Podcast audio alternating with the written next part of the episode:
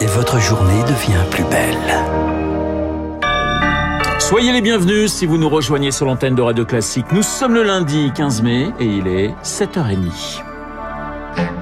La matinale de Radio Classique avec Renaud Blanc. Et le journal essentiel présenté par Monsieur Charles Bonner. Bonjour Charles. Bonjour Renaud, bonjour à tous. À la une ce matin, vers un deuxième tour en Turquie. Oui, ce matin, aucun des deux candidats ne franchit la barre des 50% de cette élection présidentielle. D'un côté, le sortant Recep Tayyip Erdogan. Face à lui, Kemal Kilic Daroglu, une maigre réserve de voix et Marc Tédé, une campagne déjà relancée. Oui, les deux candidats se disent prêts pour un éventuel second tour. Ce serait une première pour Erdogan à plus de 49% des voix, soit 4 points de plus que son rival, le candidat laïque de centre-gauche, Kilic Daroglu. Écoutez-le hier tenter de remobiliser ses électeurs en vue du second tour. Erdogan Erdogan, malgré toutes ses calomnies et insultes, n'a pas obtenu le résultat qu'il voulait. L'élection n'est pas encore jouée. Nous allons gagner.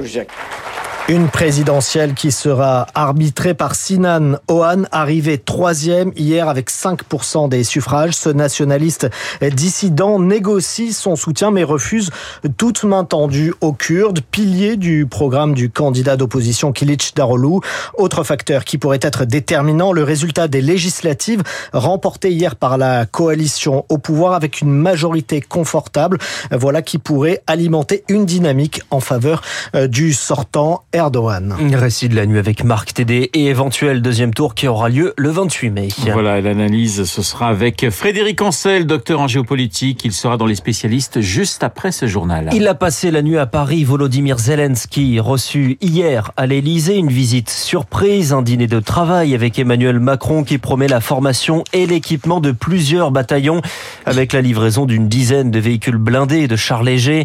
Dernière étape d'une tournée européenne, d'abord en Italie, puis en Allemagne, enfin en France, indispensable en pleine préparation de la contre-offensive, selon le général Dominique Trinquant rencontre avec les principaux alliés au sein de l'Union européenne est importante pour obtenir un soutien politique parce qu'après tout, on ne sait pas si cette offensive va réussir ou rater. Si elle réussit, tout le monde va applaudir, bien sûr. Si elle rate, il commencera à y avoir pas mal de discussions sur la nécessité d'arrêter la guerre et de commencer les négociations. Et donc, je pense que le président Zelensky veut s'assurer qu'il aura bien un soutien de la part des pays européens. La deuxième raison, c'est le renfort en armement qui est demandé parce que ne nous imaginons pas que l'offensive va régler tous les Stratégiquement, il y aura encore beaucoup de chemin à faire et donc nécessité de continuer le renforcement en armement pour permettre de récupérer tous les territoires occupés. Le général Dominique Trinquant joint par Julie Drouin une guerre que la Russie a déjà perdue sur le plan géopolitique. C'est l'analyse d'Emmanuel Macron ce matin dans l'opinion.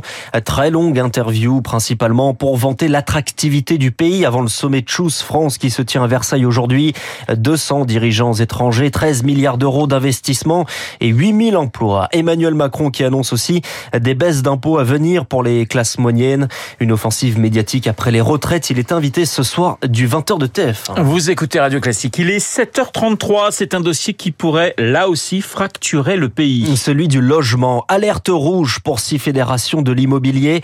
Une lettre va être envoyée à Emmanuel Macron qui estime que les aides créent un paradis pour les investisseurs.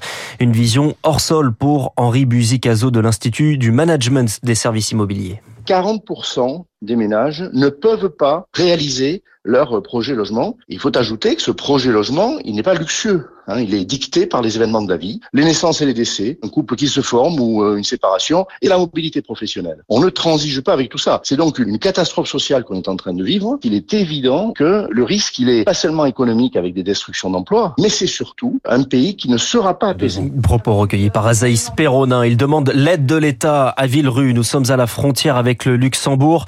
Théâtre d'une fusillade en plein jour samedi près d'un point de deal connu. Cinq personnes blessées, trois grièvement. Villerue où s'était rendu en 2021 Gérald Darmanin, venu avec des promesses, mais pour le maire de Villerue, Pierre Spisac, elles n'ont pas été suivies d'un effet. Aujourd'hui, on est abandonné complètement par l'État. La situation, elle s'est encore plus aggravée. Depuis la visite du ministre, c'est révélateur de l'état de nos services publics. Alors que la Coupe du Monde de rugby va arriver, les Jeux Olympiques vont arriver, donc notre circonscription, elle va être oubliée. Donc nous, ce qu'on demande, c'est des agents et surtout une prise en compte de l'État parce qu'on n'est pas une circonscription qui est la même que toutes on a les frontières avec la Belgique et le Luxembourg et ça complexifie encore le travail des agents de police. Je vous donne un exemple. Il y a 12 000 procédures qui ne sont pas traitées. Ça va du petit délit jusqu'aux violences conjugales et plus. La colère de ce maire jouant par Léonard Cassette. Interdit de fumer dans les forêts à risque. C'est l'une des dispositions majeures d'une proposition de loi examinée aujourd'hui à l'Assemblée nationale. Un texte qui doit prévenir des incendies. Avec la sécheresse, il commence déjà à se déclarer, notamment dans les Pyrénées-Orientales. Et la prévention, eh bien, les habitants vont s'y mettre aussi. Myriam Lalam, habitante d'Aupoul-Périos, va participer à une patrouille citoyenne. Donc nous, on va être les yeux des pompiers, euh, on va effectuer des patrouilles. Là, les jours de formation nous a bien appris que nous n'étions pas pompiers. On peut que prévenir, nous.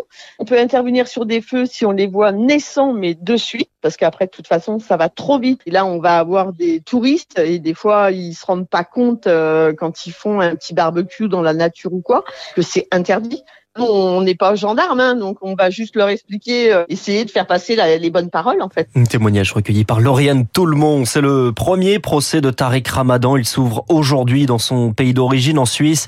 Il comparait pour viol et contraintes sexuelles, ce qu'il nie. Tariq Ramadan est également mis en examen pour les mêmes faits en France. Ils font leur retour à partir d'aujourd'hui. Les soignants non vaccinés ne sont plus suspendus. Le décret a été publié hier. Ils vont pouvoir revenir à leur poste ou en poste équivalent. Charles, on termine avec du sport et un bilan encourageant des judokas français. Un an des Jeux Olympiques, le bilan des mondiaux, c'est 8 médailles, dont deux en or, Teddy Riner et Clarisse Agbenienou. De l'argent hier en épreuve par équipe mixte contre le Japon.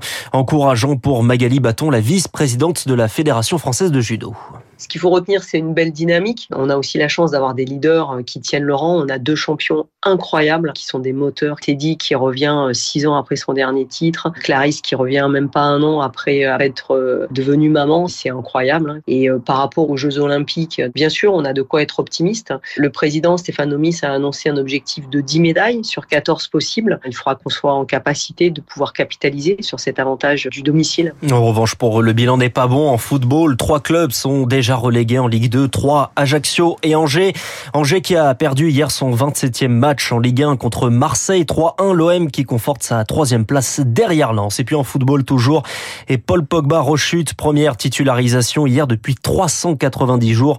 Le champion du monde est sorti blessé avec la Juventus. Merci Charles, ça sent quand même euh, un peu la fin pour euh, Paul Pogba qui euh, enchaîne blessure après blessure, ce qui n'est pas votre cas. et vous serez là de toute façon à 8h30, même si vous faites une petite élongation, ça vous empêchera pas de vous asseoir. En fauteuil roulant et puis voilà.